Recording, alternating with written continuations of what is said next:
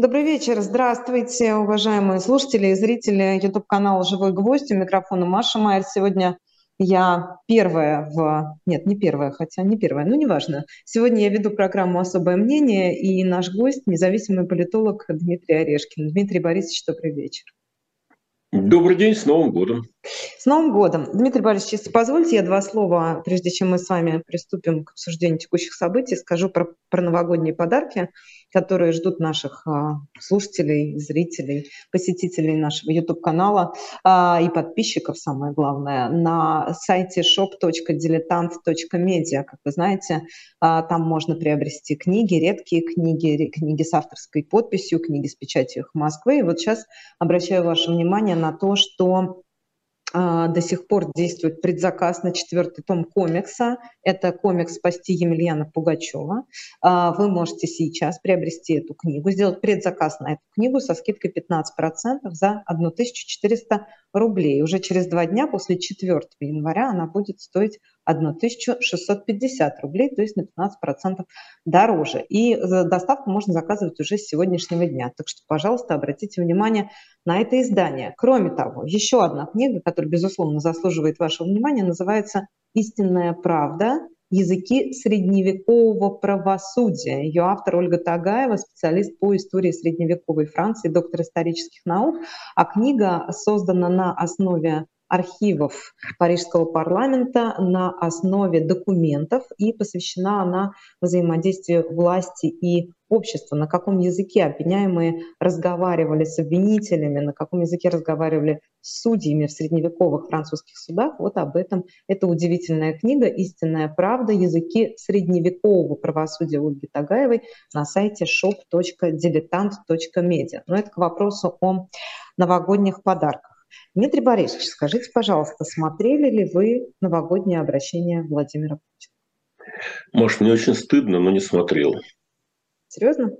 Угу. То есть вам даже по работе не положено? По работе, наверное, положено, но у меня телевизора нет. Э, и потом с души воротит. А Владимира Зеленского? Тоже не смотрел.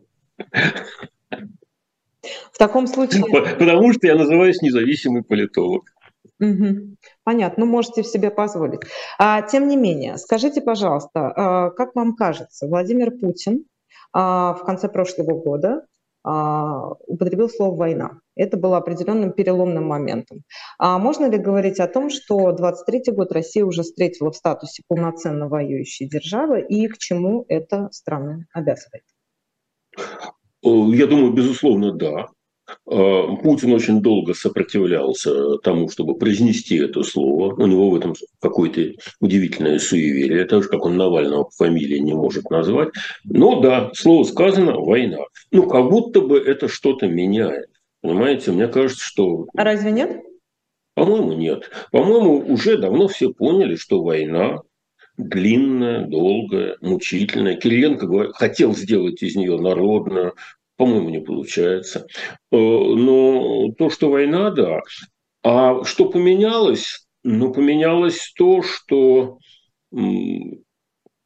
скажем, сказки, которые нам рассказывали на ночь год назад, сменяются другими сказками. Я не скажу, что сменяется реальностью, но, ну да, значит, и дело имелось в виду там за несколько недель а, быстро денацифицировать, демилитаризовать, захватить, подмять, а, поменять начальника, там, либо Царева, либо Януковича, либо кого угодно еще посадить, руки отряхнуть и с победным видом посмотреть на Запад. А куда вы вот денетесь? Не пойдете же воевать, да? Идея была примерно такая. Ну вот, главный смысл заключается в том, что даже в Кремле поняли, что это не сработало, это не состоялось. И теперь война, называя вещи своими именами, идет за другое. Уже понятно, что Киев не захватит. Уже понятно, что власть не поменяют.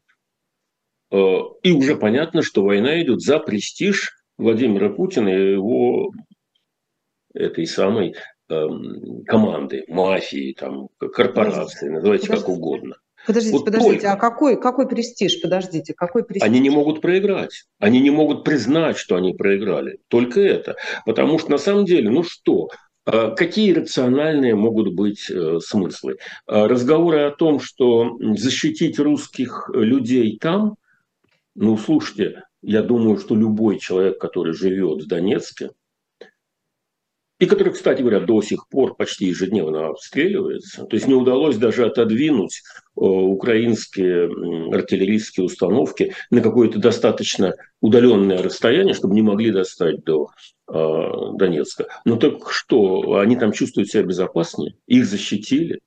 Да вот вчерашнее событие с этим, на самом с Макеевской с катастрофой да. для России, конечно. А, что лучше стало?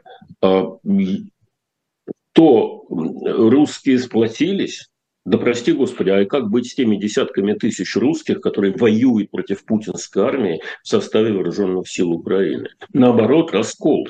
То есть все вот эти заявленные цели, они оказались фальшивыми. Они и были с самого начала фальшивыми, просто мы об этом как-то старались не думать. А теперь вынуждены думать. Ну и Путин как бы на ходу перебывается, переформатирует и говорит, что мы были вынуждены напасть. На самом деле мы воюем не с Украиной, а с НАТО. Э, ну, милый мой, если бы ты воевал с НАТО, то война бы через две недели закончилась э, по понятным причинам. Потому что нет ни натовской э, авиации, нет ни натовских э, кораблей в Черном море, нет ни натовских ракет, которые э, такие вот из этих носителей НАТО взлетают. Есть Украина, которая, да, пользуется не самыми мощными видами вооружений с Запада, что вполне соответствует международным законам. Вот с ней ты, батюшка, и воюешь. И с ней-то ты справиться и не можешь. А, и вот это новое осознание, пожалуй, и есть перелом. Полгода эти замечательные товарищи продвигаются, наступают, штурмуют Бахмут. Или там Артемовск, как они его называют. Полгода. А, сначала сменили одного начальника, теперь поставили другого начальника, и, в общем, ничего не поменялось. А, украинцы держат оборону. Дмитрий а, Борисович, а справедливости ради, извините, что вас перебиваю, а это все-таки история про недостаток политической военной воли это, или это история про военную немощь Российской Федерации? Это история про военную немощь. Ну, Воля-то было военная. То есть реально не могут или не, не хотят все-таки? Ну, конечно, не могут. То есть, на самом деле, там э, такое как всегда, ложное пропагандистское объяснение, что типа берегут э, наших людей, русских, которые прикинулись украинцами. Да? Значит, э, и поэтому да нет, уже все понятно. Как пришел Суровикин, так начали этих наших русских людей, которые прикинулись украинцами или попали под коварное обольщение жидобандеровцев или кого-то там еще. Их теперь уничтожают так откровенно и так в лоб, что уже даже врать э, силы нет. Уничтожают э, систему отопления, систему водоснабжения, ну, систему жизнеобеспечения. Кого? Вот того самого народа, который Путин считал нашим. В гробу он видал этот наш народ, так же, как и наш тутошний народ, который он бросает в эту мясорубку. Ему важно эм, понты, Ему важно вот престиж, я, собственно, с этого и начал. Война идет за сохранение престижа, чтобы весь мир не сказал очевидного что Путин лузер, что Путин проигрывает эту войну, и что система, которую он построил, неэффективна и обречена на поражение. Точно так же, как Советский Союз был обречен на поражение и принес это мирное поражение, потому что не смог конкурировать с более совершенными, более сложными, более гибкими образцами, которые представлены на Западе. А здесь еще, значит, и воевать он тоже, как выяснилось, оказывается, не способен. Но люди этого не хотят видеть, и это вполне понятно. А, люди от этого открещиваются, отмахиваются всеми четырьмя конечностями. Но от правды ты никуда не денешься. 40% того, что Путин захватил э, в феврале, в марте, уже вернулись назад э, в состав Украины. От Киева пришлось бежать, от Харькова пришлось бежать, из Херсона пришлось бежать. Все эти вопли насчет эм, референдумов э, гроша ломаного не стоят. Бахмут не могут взять. Война ведется на чужой территории, что не говори. Э, то есть это агрессия. Валовый внутренний продукт падает, военный престиж России упал, военное производство России неинтересно никому, и вооруженные силы разных государств не закупают российское оружие, а к американскому, наоборот, поднялся спрос почти в два раза, потому что понятно, чье оружие действует эффективнее. Все эти разговоры про то, что Европа замерзнет там без наших ресурсов, все оказалось заурядным фуфлом, каким оно и было. Просто мы опять к этому были, опять же, как бы ментально не готовы, большинство моих уважаемых соотечественников. А да, газ, э, цены на газ вернулись к довоенному уровню. При этом Россия оказалась я не буду говорить, где она оказалась, но она потеряла э, привычные рынки сбыта в Европе, хорошие, удобные, высоко выгодные, и теперь пытается продать газ э, на восток дешевле, дороже с доставкой и меньше в количестве. Соответственно, понятно, что у нас будут экономические проблемы в ближайшем будущем. И все это для чего? Я даже отвечать не буду, потому что так всем ясно. Потому что кому-то хочется растопырить пальцы и показать, что это наша зона контроля. А все эти разговоры о том, что мы там защищаем, мы там спасаем, это все для, для дурачков. Простите, пожалуйста. Но я хотела бы все-таки вернуться к слову «престиж». Вы дважды к нему сами возвращались вот в вашем ответе. А фактически ну, понты мне даже больше понятно. О каком престиже может идти речь, если фактически Владимира Путина не приглашают на крупнейшие международные саммиты? То есть что ему мешало все вот эти вот э, параметры, которые укрепляли его единоличную власть, безусловно, сохранять без всякой специальной военной операции, без всякой войны 24 Так нет, ну приглашать-то его перестали давно, примерно после 2014 года все меньше и меньше. И вот он тут хотел показать, что ребятки, вы меня недооцениваете. Вот я сейчас твердой ногой стану на левобережье Днепра, и, и Ки, Киев еще захапаю, и вы никуда не денетесь, проглотите, как проглотили ситуацию ну, в Грузии, как проглотили ситуацию с Крымом и так далее. И облажался дедушка. Угу. Извините, ну, пожалуйста. Можно ли сказать, что на одном из исторических этапов э, Гитлер поднимал свой престиж международный. Конечно, конечно. Он был великим вождем, фюрером, э, и он поднимал свой престиж, как ему мыслилось, одновременно с престижем великого германского народа. Вот он построил эту э, картинку, в которой, видимо, верил даже гораздо сильнее, чем Путин, но в результате проиграл. Потому что нет никаких претензий к великому германскому народу. Это действительно выдающийся народ, произведший для человечества огромное количество полезных вещей, начиная от музыки, кончая математикой, и, там, физикой и бог знает чем еще. Но в частности он произвел и Гитлера тоже. А, и это, конечно, позорное пятно на биографии великого и славного немецкого народа. Также и Путин будет позорным пятном на биографии моего русского народа. Просто мы до сих пор этого не осознали. Ну, то есть там, как всегда, 20% это сознает, а 80% нет. 80% не хочет этого видеть, потому что это больно. Это ему больно осознать. Но столкновение с действительностью всегда бывает больным. А, Дмитрий Борисович, а что такое престиж Владимира Путина на внутреннем радиусе сейчас? В каких ну, он, же, он и есть. Путин поднял Россию с колен. Путин говорит на понятном людям э, советском языке. Э, люди значительная часть людей, я в этом абсолютно уверен, и об этом говорят не, объективные независимые социологи, э, Путина поддерживает больше половины. Конечно, не столько, сколько ему рисуют на выборах, там всегда примерно 10-15 миллионов голосов подрисовывают, благодаря там или всяким электоральным султанатам и прочее. Но больше половины, да, да. А, как, как это не, неприятно кому-то там будет услышать. Другой вопрос, что когда Путин проиграет, и когда это будет осознанно людьми, вот тут они ему, конечно, и предъявят э, претензии. Ну вот смотрите, с экономикой, в общем, так себе, да, мягко говоря. Пока и еще это... ничего. С Пока еще ничего. Плохо, плохо ну... будет через полгодика, вот так вот примерно, может даже через год. Ну, то есть, если мы рисуем тренды, то есть, я правильно понимаю, то ваш прогноз это по экономике вниз, по военным действиям тоже, видимо, куда-то ниже, чем есть сейчас. Ну, по экономике есть... вниз понятно, и тут никаких других вариантов просто mm-hmm. нет, в том числе и официальные варианты.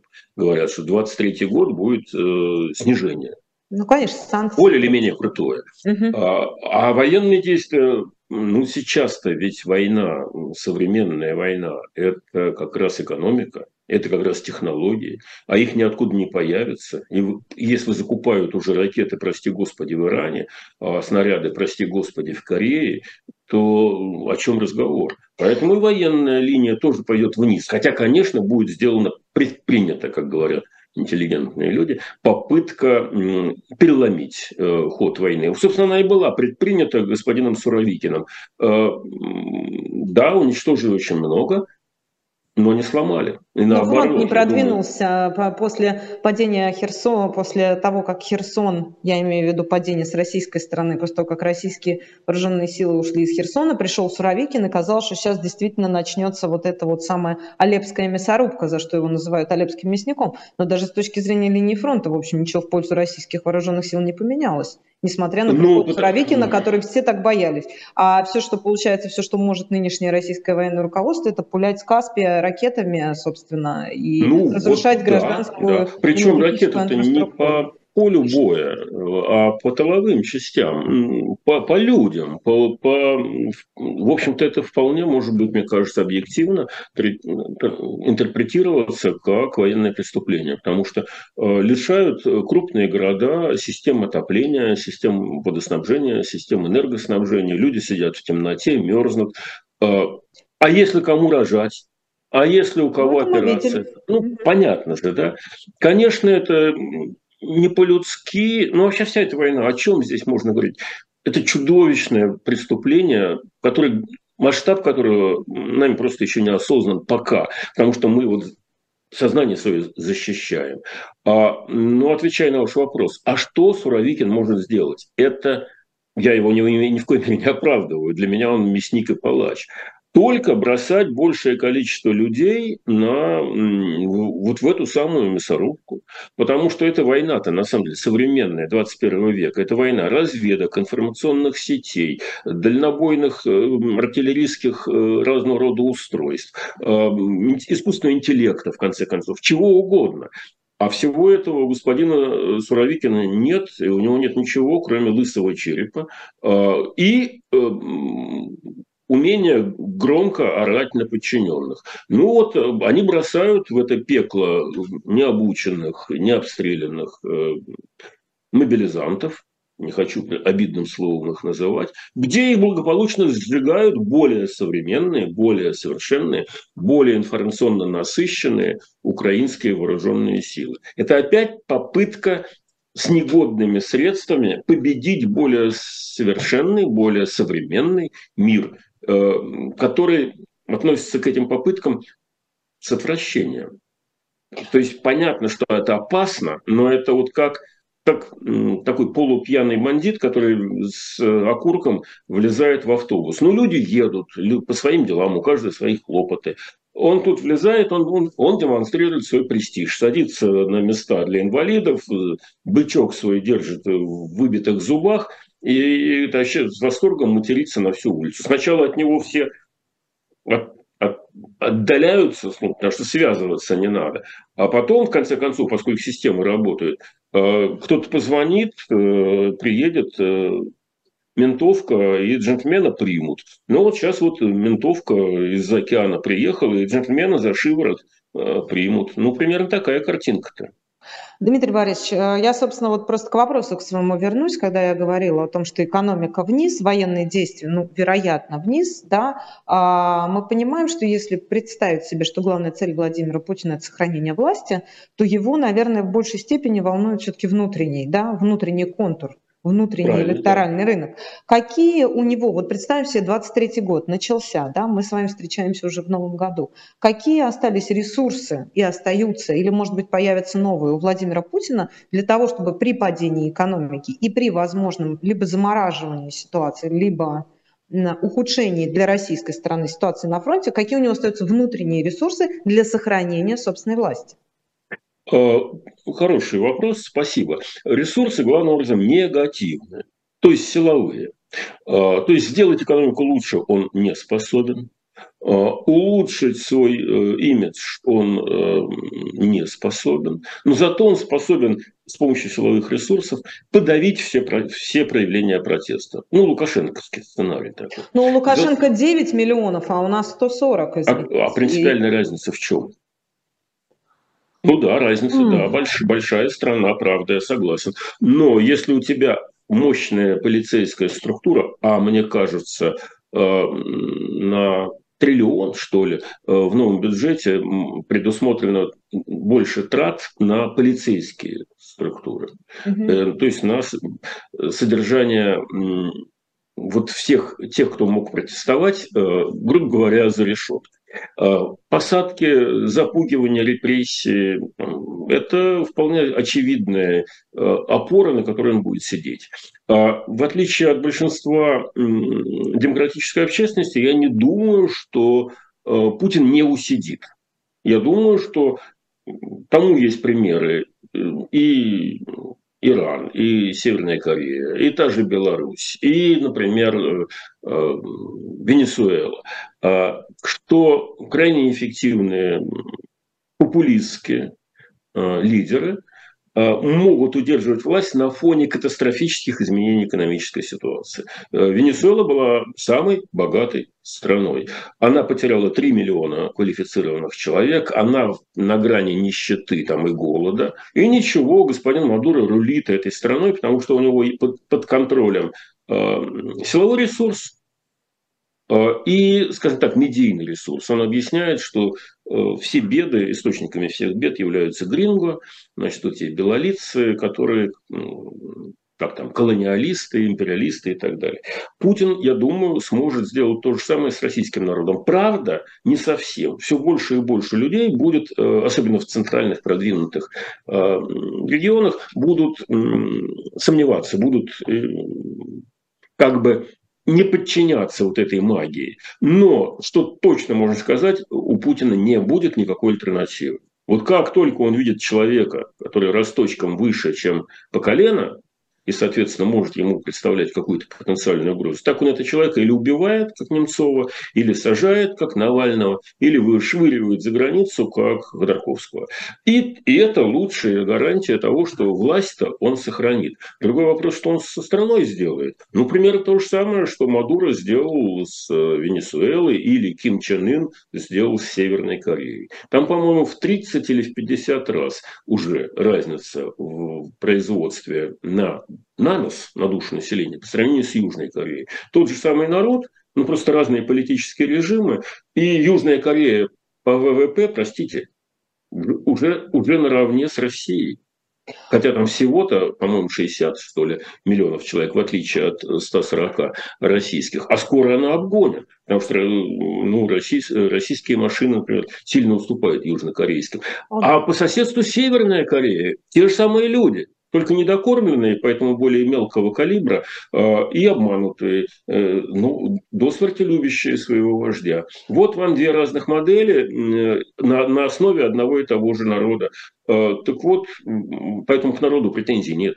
Поэтому я не хотел бы выслушивать или высказывать какие-то претензии к русскому народу. Его обманули, он поверил. Ну, такое случается с очень многими народами. И с Италией было, и с Германией было, и с Испанией, а, и с, там, с Венесуэлой, с той же, да и с Кореей, с чем угодно, и с Ираном тоже.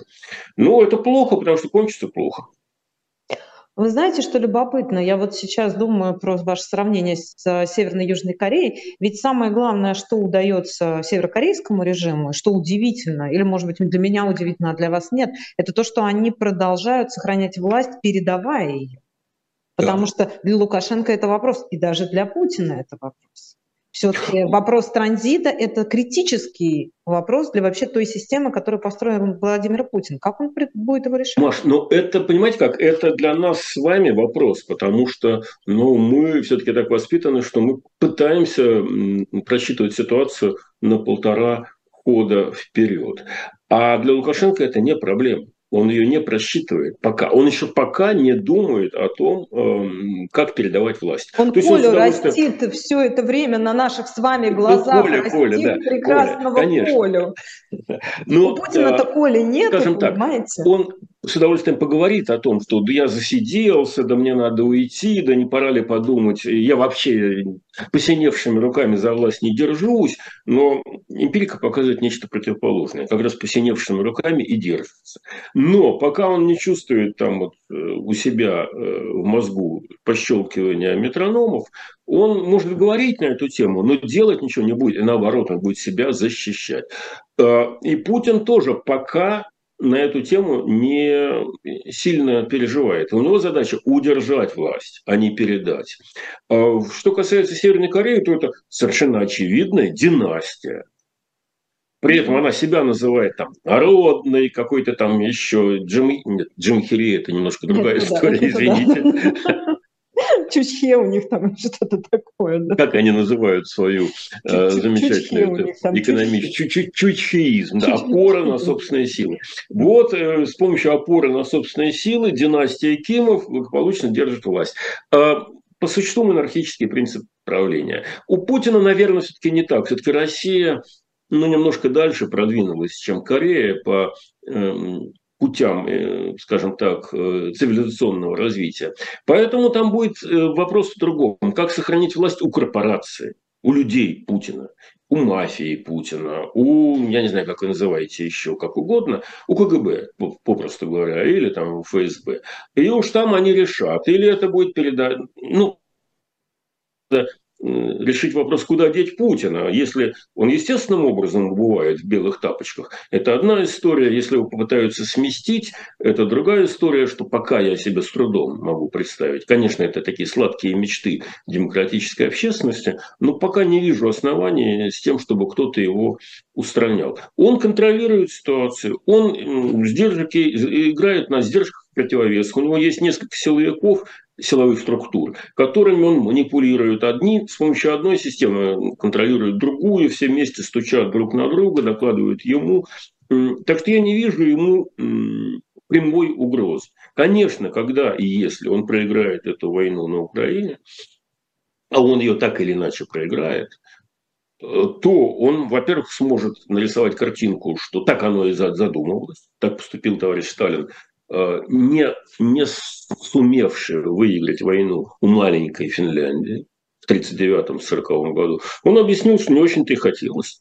Э, и все, все военачальники и все журналисты умно стали кивать головой и говорили, да, да, да, нам это... Никто не, никто не создавал там финского народно-демократического а, правительства товарища Кусина, никто не создавал правительство в Тереоках, никто не говорил о финской а, демократической республике. Нет, нет, это все было такое, забудьте, это было пропагандистское оформление. Задача была отодвинуть на 30 километров или там 50 от э, колыбели революции города Ленинграда. Вот она решила, решена задача, все, мы победили, отлично. Правда, потеряли там в пять раз больше, чем финны, потеряли военный престиж и дали Гитлеру повод э, задуматься о том, что рабоче-крестьянская Красная Армия гроша не стоит, он ее за пять месяцев сожрет. Это была ошибка. Но, тем не менее, повод у него был после финской войны. Все это состоялось. Но мы не про это говорим, а про то, что контролируя средства массовой информации с мозгами общественного мнения можно сделать почти все, что угодно. А, а иногда и все, что угодно. Вот не хотят люди думать о том, что у Путина не получается. Потому что если у Путина не получается, какой же я тогда капитан-исправник, если пользоваться терминами Достоевского? А, смотрите, вы сказали еще фразу, э, система, которую построил Путин, обречена на поражение. Имели в виду именно военный а, аспект или в целом само государственное устройство, которое Владимир Путин действительно строил на протяжении 20 с лишним лет? Я думаю, что и то, и то, просто вопрос в темпах. А, а, вертикаль власти с уничтожением конкуренции, с монополизацией доступа к ресурсам, она становится все менее и менее эффективна и конкурентоспособна в западном мире. А, все меньше и меньше производится конкурентоспособной высококачественной продукции. Все больше и больше зависимость от э, экспорта. А, да уже, в общем, и этого нет, да, получается. От, и от импорта тоже, и момент, от импорта кстати. Тоже, а да. теперь вот этого нет. А, но была такая идея, что во всяком случае в военном смысле, в военном смысле у нас паритет. Ну, может, он и есть ядерный, в том смысле, что там во времена Роберта Макнамара э, он говорил, что мы можем 17 раз уничтожить мир в огне ядерной войны, а Россия, Советский Союз тогдашний, один раз. Но зачем уничтожать 17, если он уже уничтожен? Э, в этом смысле был паритет. А сейчас уже, после того, как стало понятно, что Путин попугал, попугал ядерным оружием, но все-таки испугался его пускать в ход.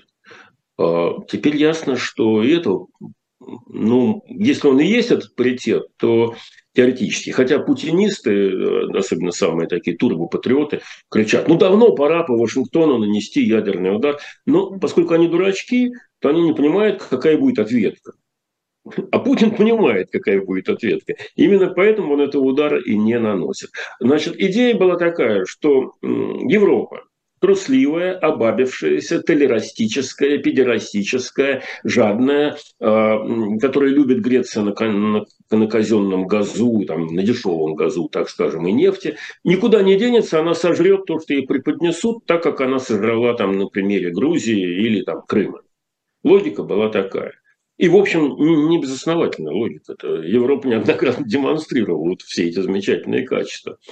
А тут вдруг оказалось, что Украина, Украина, Украина не испугалась. И там этот самый комик, или как его называли там еще у нас, наркоман, Зеленский оказался настоящим мужчиной и не испугался и не сбежал из этого Киева, а взял на себя ответственность и сказал, что будет воевать в ужасном состоянии, в ужасном, в ужас, с ужасными перспективами, потому что у него не было вооружений, но у него было мужество. И у украинских людей было мужество, и у и армии, которая за эти 8 лет сумела в значительной степени очиститься от агентов агентов влияния Владимира Путина. И люди поменялись. И все эти расчеты на то, что освободительную армию Владимира Путина будут встречать с цветами, они оказались фейковыми. А увидев, что Украина готова держать удар, вот тут и Запад, и та самая Европа встрепенулась и начала понимать, что не так уж она сильно из-за Украины переживает. Она эгоистично и переживает из себя, но у нее есть хорошие воспоминания о товарище Гитлере. И если это вовремя не загасить, то на Украине этот товарищ не остановится. поэтому европейские столицы и американские столицы, увидев, что с Зеленским можно иметь дело, что он не трус, то он готов выполнять возложенные на него Украинской Конституции обязанности по защите государственности, они ему стали помогать. Сначала очень скромненько, джавелинами, помните, там противотанковыми всякими, чтобы э, сдержать наступление. А чем дальше, тем более серьезное оружие. А, потому что но очень многие, боялись, что... Простите, но многие по-прежнему считают, что скромненько. Вы не разделяете эту точку зрения? Конечно, скромненько. скромненько. Слушайте, если бы, они, если бы они дали более серьезное оружие, то вопрос был бы решен в течение нескольких недель. А что не дают-то а, тогда? Уже как а бы все, по-моему, красные черты пере, перейдены уже, в общем. О, Маша, это как раз очень понятно, мне кажется. Почему? Потому что слишком велики риски э, взбесить Путина и вышибить его из... Э, э, и что? Даже условных рамок вменяемости. а за этим может последовать ядерный конфликт. Вот. Как-то поугасла риторика, действительно. Ведь месяц назад про это только и говорили, что про ядерный конфликт. А сейчас ну вот, ну, потому что мальчик кричал «волки, волки» уже раз семь. Потом он кричал, что «волки, волки, я не блефую». А, и потом и всем уже стало очевидно, что он, как обычно, блефует. И в этом смысле Путин тоже проиграл, потому что э, уже все меньше и меньше людей способны поверить, что он готов нажать на кнопку. И даже если он вдруг будет готов нажать на кнопку, не факт, что те там пять офицеров или сколько участвуют в принятии этого решения, э, согласятся надавить на эту кнопку, потому что они понимают, что за этим последует. За этим последует стремительный удар, который разнесет э, путин, путинский бункер в щепки. Не ядерный, не ядерный. Э, я думаю, что не в этом дело. Но, в общем, короче говоря, я хочу сказать, что эта страшилка с каждым месяцем все менее страшная. И в этом смысле Путин тоже проиграл, а Украина выиграла. А другой вопрос, что да, демократия имеет кучу издержек, э, и в том числе американская демократия. Значит, все тамошние решения, они принимаются долго, мусолятся, обсуждаются. Э, и в этом смысле Байден не может взять и сказать, а вот дайте-ка украинцам там э, ракеты, которые стреляют там на 300 километров. То есть он сказать так может, но если потом что-то произойдет плохое, то его политическая карьера кончится, потому что на него сразу всех собак навесят. Поэтому они все время согласовывают, боятся, эм, дают это, не дают то, э, за что Украина платит жизнями. Да, потому что можно было бы закончить это быстрее. Но так устроена, простите, пожалуйста, политика, в том числе американская политика, они, своя рубашка ближе к телу. Они Украине помогают, но не так, чтобы подставить себя под какой-то там риск. А, и в этом смысле, да, у Путина есть какие-то политические ресурсы, и они, наверное, еще долго будут оставаться, но, опять же, повторю, что значительная часть этих ресурсов он уже сжег. Его уже не так сильно боятся, и его все сильнее презирают а, по сравнению с, там, с полугодовой давностью, например. Ну вот смотрите, а, вот я открыла BBC, Украина требует трибунала по российской агрессии. Это сложно, а кто-то даже считает, что и вредно. Как вы думаете, возможно ли этот сценарий и зачем? Это, собственно, нужно? Что это, что это изменит? Ну, я думаю, что что-то похожее непременно состоится. Но, опять же, там есть, э, насколько понимаю, довольно серьезные проблемы. Например, есть уже э, Международный уголовный суд под руководством господина Хана. Э, и ему этот трибунал совсем не нужен, потому что он выступает в качестве конкурентной структуры для него и для его команды. Значит, он этому сопротивляется.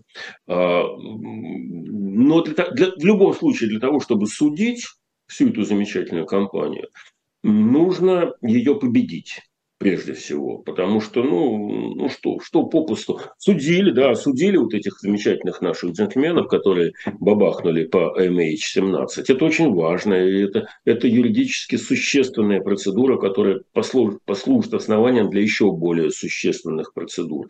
Но э, Путин откровенно э, и вся путинская система наплевал на вот этот и общеевропейские, общемировые принципы уважения к праву. Э, ну, осудили, осудили. Ну, что? Ну, из этого следовало бы, э, по аналогии с господином Луговым там, или Бутом, людей, которых осудили, по имени, отчеству назвали, но остается из них сделать только депутатов. А, вот так Путин формирует свою элиту, э, в которой входят э, уголовник Пригожин, там, неуч, э, простите, пожалуйста, по-моему, средней школы не закончил, господин Кадыров, убийца господин Литвиненко, господин Луговой, или там торговец смертью, хорошо известный господин Бут, который вроде как становится одним из лидеров ЛДПР. Вот таким образом и формируется вся эта самая публика. А Путин во главе. Ну и, соответственно, что нам с вами говорить про какие-то юридические последствия, если... Ну, логика очень простая. Если на одной чаше весов э, юридическая справедливость и, например, решение о еще давно, довоенное решение по незаконности изъятия собственности ЮКОСа. Это принято решение международными судами. А на другой чаше весов у вас э, реальный ядерный конфликт, то так или иначе приходится вот эти юридические параграфы э, обозначить на бумаге, но отложить до лучших времен. А проблема в том для Путина, как мне кажется, заключается, что та чаша весов, на которой висит ядерный потенциал, легчает вот восприятие людей, она легчает. Действительно, дедушка оказывается недостаточно решительным, чтобы нажать на эту чертову кнопку. Слава Богу. Слава, слава Богу. А, ну, а значит, значит, на него можно давить все сильнее и сильнее. На него будут так давить. Поэтому я думаю, да, Просто это, это не актуально. Вот сейчас. Сейчас актуально то, что происходит на поле боя. Э, ну, юристы там должны делать свое дело, и они, наверное, это делают. Но это не то, что должно занимать э, первые полосы газет э, и экранов телевизора. Да, но с другой стороны, вот я, вы сами вспомнили про MH17, я как раз хотела спросить, ведь многие критики этого решения говорили о том, что Россия, в общем, в очередной раз все сошло с рук. В том смысле, что осудили трех физических лиц, на пожизненные сроки. Добраться до них они не могут и, видимо, и не смогут. Гиркина, как вы знаете, на фронт не пустили. Он там по Ростовской области где-то полазил и вернулся домой.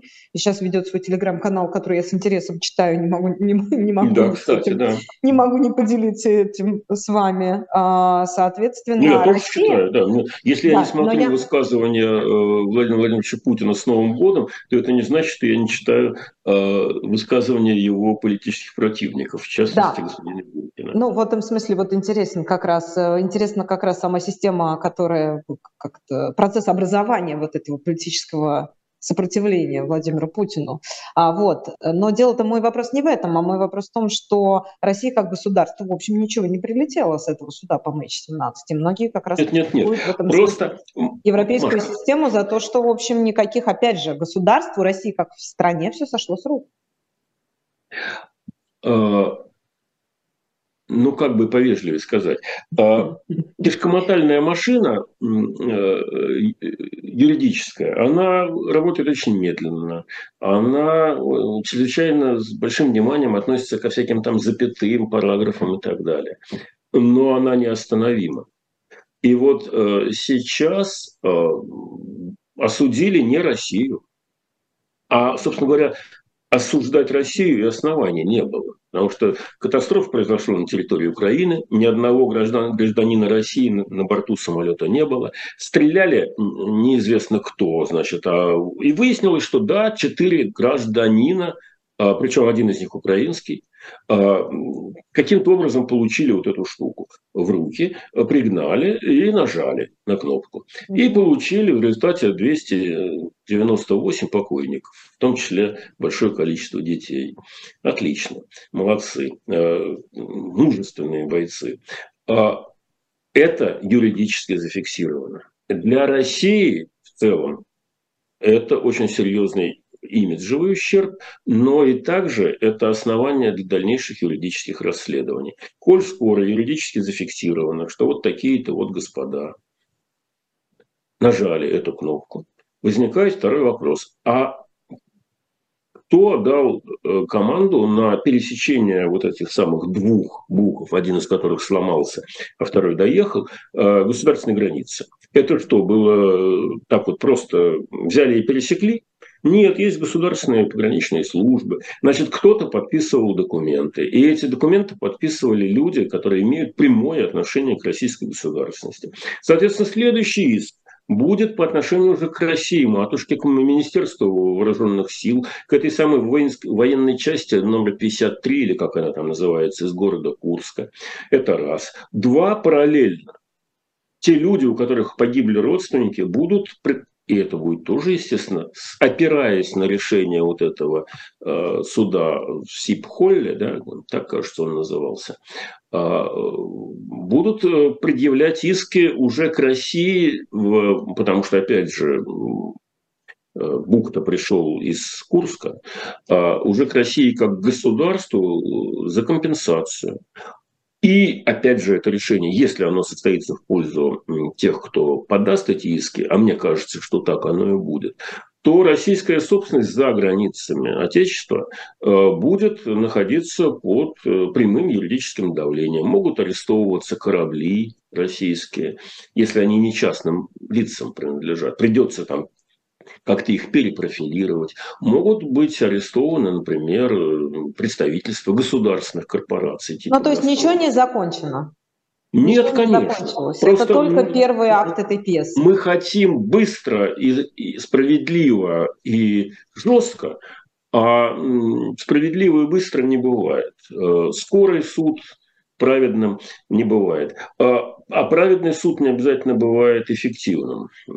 Тоже надо это понимать. И Путин, он как раз в гробу видал все эти самые юридические фирмы, как человек, э, получивший юридическое образование, он понимает, что в России все определяется силой. Значит, вот у кого сила, тот и прав. И что бы вы там ни, ни выносили, какие-то там решения, там, Совета Безопасности, э, Генассамблеи ООН, пока у нас вот есть эта атомная бомба, хрена лысого вы от нас что-то получите. Логика примерно такая. А, она работает, но она работает не бесконечно. Когда-то наступает момент, когда она вдруг перестает работать. И вот здесь-то все и всплывает. И вот здесь-то начинаются прелести, которые называются Нюрнбергский процесс. Дмитрий Борисович, а скажите, а когда, наконец, российская власть начнет замечать обстрелы и жертвы на территории Российской Федерации? И что она с этим будет делать дальше? То же, что раньше делала. То есть замечать она их замечает, там пытается выстроить какие-то системы защиты. Ну вот, мне кажется, на Пирамидки бетонные, кажется, пирамидки бетонные. Да, нет, ну это, это вы шутите, изволите. А, но э, пирамидками от обстрела не защитишься. А ну вот хотя бы ключевые какие-то военные объекты, опять же, военные, не гражданские, будут защищать вот этими противоракетами. Э, когда-то получается, когда-то не получается. То есть реакция какая-то есть. А, но медийной реакции, конечно, нет, потому что получается так, что война уже на территории России. Кстати говоря, и Украина тоже говорит, нет, это не мы, ребята, это у вас там плохо покурили, да? Э, значит, э, такая вот эм, взаимная э, циничная ситуация. Ну, извините, у вас там, там взорвался какой-то самолет, бывает, в конце концов, да? Такая примерно логика. А на самом деле, я думаю, что так оно и будет продолжаться, и чем больше... Именно поэтому, кстати, американцы не дают дальнобойных дальнобойных ракет. Потому что ну, любой военный начальник э, на месте Залужного, имея мощные ракеты и имея чудовищные силы, вполне оправданное человеческое желание сквитаться, э, нанес бы удары и по причем не по гражданским объектам, а именно по военным, потому что э, на гражданские объекты нет ресурсов, недостаточно ресурсов. Но это были бы удары вот по этому самому аэродрому в Энгельсе, это были бы удары по э, Севастополю, по кораблям, которые стоят там э, на причале. Э, украинцы боятся, то есть виноват. Украинцы не боятся, боятся американцы. Американцы боятся этого э, развития событий, поэтому не дают. Э, но украинцы находят свои способы. Я думаю, что поскольку им, у них имеется доступ к современным технологиям, они довольно быстро, ну, в течение каких-то месяцев, наладят э, производство чего-то летающего далеко и взрывающегося сильно. Э, и, в общем, поскольку эта война будет продолжаться еще несколько месяцев как минимум, мы еще увидим много событий чудных, э, и совершенно не радующих э, патриотическую общественность, э, ну просто потому, что, опять же, одна сторона имеет доступ к технологиям, имеет хорошую мотивацию, потому что она действительно стала жертвой агрессии, э, имеет поддержку международного сообщества и э, достаточно современных э, видов вооружения получает, не самых разрушительных. А вторая страна ресурсов не имеет, взаимодействует с, верным, с верными друзьями в Иране, которые еще недавно называли Россию малым сатаной. А, ну, теперь, значит, у них общий интерес. Россия подставляет туда самолеты, а эти поставляют туда ракеты, самые продвинутые, естественно. А, и поэтому в стратегическом плане, конечно, одна сторона, которая представляет Владимир Путин, обречена. Но это будет долго, мучительно, кроваво, отвратительно и постыдно. Да, вы сказали как раз как минимум несколько месяцев. Тут вопрос как максимум, потому что как раз, э, да, в интервью BBC глава НАТО говорил о том, что, да, как я процитирую, нужно готовиться к затяжному конфликту, Россия не намерена отказываться от контроля над Украиной. Вот здесь вот вопрос же максимумов, он тоже сегодня стоит довольно остро на повестке дня, потому что никто не понимает, ни одна из сторон, по-моему, уже даже если их не две, а больше – с учетом мнений Европейского Союза, американцев и прочее, не понимает, как это закончить? А, да, в общем-то, никто не понимает. Никто не понимает. А, логика примерно такая, как мне кажется. А, Путин поним, должен понимать, пора ему уже понять, что Киев он не возьмет. Но психика у него так устроена, что он чрезвычайно трудно принимает и осознает поражение. Поэтому он будет, мне кажется, еще одна попытка дернуться должна быть. С негодными средствами, кровавая, бессмысленная, но, но будет. Вот когда он ее сделает и проиграет, еще, одну, еще один какой-то рывок. Ну вот, на самом деле сейчас идет постыдное занятие. Вокруг этого Бахмута, э, ну, скажем, игол, булавочная такая головка на карте. Э, полгода они топчутся, не могут взять, и это уже становится как самодостаточной символической э, точкой престижа. Надо хоть тресни взять Бахмут. Уже забыли про то, что обещали к Новому году взять э, всю территорию Донецкой области под контроль. Как бы отодвинули сторону. Бахмут, Бахмут, Бахмут. Про Киев как бы на заднем плане. А, ну так вот, после того, как будет предпринята еще одна попытка наступления, она кончится провалом, Путин поймет, что у него нет ресурсов. Вот просто нет материальных ресурсов. Он не может командовать. Он дает команду взять, а взять не могут. Вот как вот у собачки задние ножки отнялись, и ей говорят фас. Она лаять может, а атаковать не может. И вот здесь ему придется с победным видом на лице пытаться зафиксировать ситуацию. Вот хотя бы такой, какой она есть сейчас. То есть сухопутный мост, э, проход в Крым есть, э, там практически вся Луганская область под силовым контролем, Донецкую взять не удалось, ну и Аллах с ней.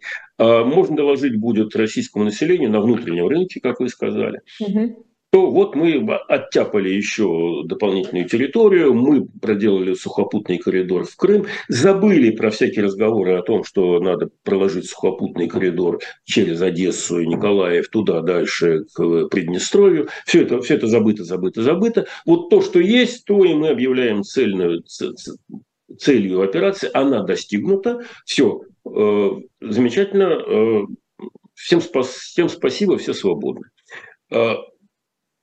Но поскольку он к этому придет после еще одной попытки напасть, продвинуться, и она будет не, неудачной, есть такая маленькая позиция, как Украина. И она на эти переговоры не согласится она все увереннее себя чувствует. Да, они переживают чудовищные трудности. Да, у них размочалена инфраструктура. Да, им предстоит голодная, холодная, ну, безводная, какая угодно еще зима. Но они ее переживут. Они ее переживут, они сплотятся, они уверены в своем справедливом праве на защиту от агрессора, и им помогает все человечество, за исключением Северной Кореи и Ирана. А, они выстоят. И с какого же рожна им тогда с Путиным договариваться? Они будут давить его, пока не выдавят. А, ну и вот, вот, собственно говоря, какой выход? Я думаю, что это идеальный выход был бы для Запада. Выдавить Владимира Путина до границ или 23 февраля, или ну, понятно, что Украина с этим не согласится, 23 февраля ее не устроит.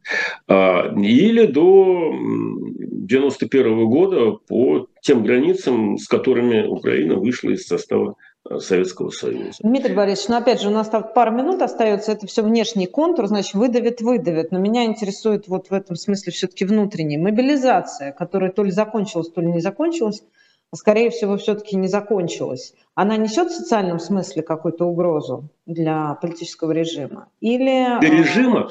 Нет, ну, конечно, это или болезненно. дальше будет, или и дальше будем жрать, потому что в том случае жрать будет, я имею в виду российское общество, проглатывать, простите за грубость. Переваривать, да? так скажем. Переваривать, потому что одно дело, как бы Путин на Украине, Путин уходит с Украины, сохраняя ли там этот ДНР, ЛНР под своей какой-то эм, условной властью или нет. И совсем другая ситуация, что будет внутри России происходить. У нас ну, во-первых, я думаю, что мобилизация будет продолжаться, но не в виде волны Вот э, они уже получили негативный опыт, э, поэтому будет такая тихая мобилизация. Будут скрести по сусекам. Это не будет такой волнообразный подъем массового призыва, а просто понемножечку мужиков будут выскребать, где, где дотягиваются, и, соответственно, э, обучать и бросать туда обученными или не, не совсем обученными в эту самую мясорубку.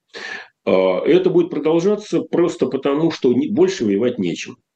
Вот это, это надо понять, что Путин вернулся к советской модели э, войны, э, когда технология превозмогается людскими ресурсами. При том, что у Путина этих ресурсов нет, в отличие от Сталина.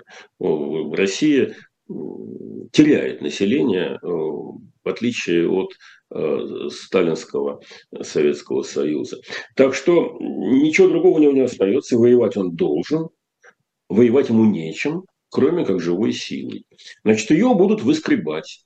А как это общество будет э, воспринимать? Я думаю, покорно. Я думаю, покорно, потому что ресурсов э, для протеста нет.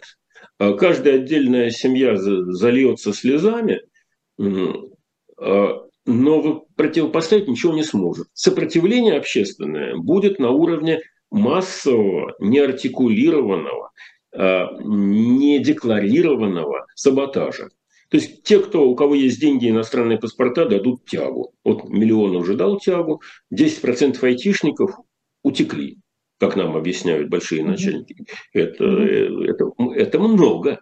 Да. А, или будут прятаться в деревне у бабушки. Ну, как не, в общем, понятно, что больших охотников ехать туда и попадать под этот удар нет. Да. Так что процесс да. будет продолжаться, страна будет сопротивляться, но не публично, не активно, не политическими методами. А вот таким будет 2023 год, по мнению независимого политолога Дмитрия Орешкина. Спасибо вам большое за этот разговор. Меня зовут Маша Майерс, дорогие друзья. Приходите за подарками на shop.diletant.media. Я благодарю нашего гостя. Берегите себя и всего доброго.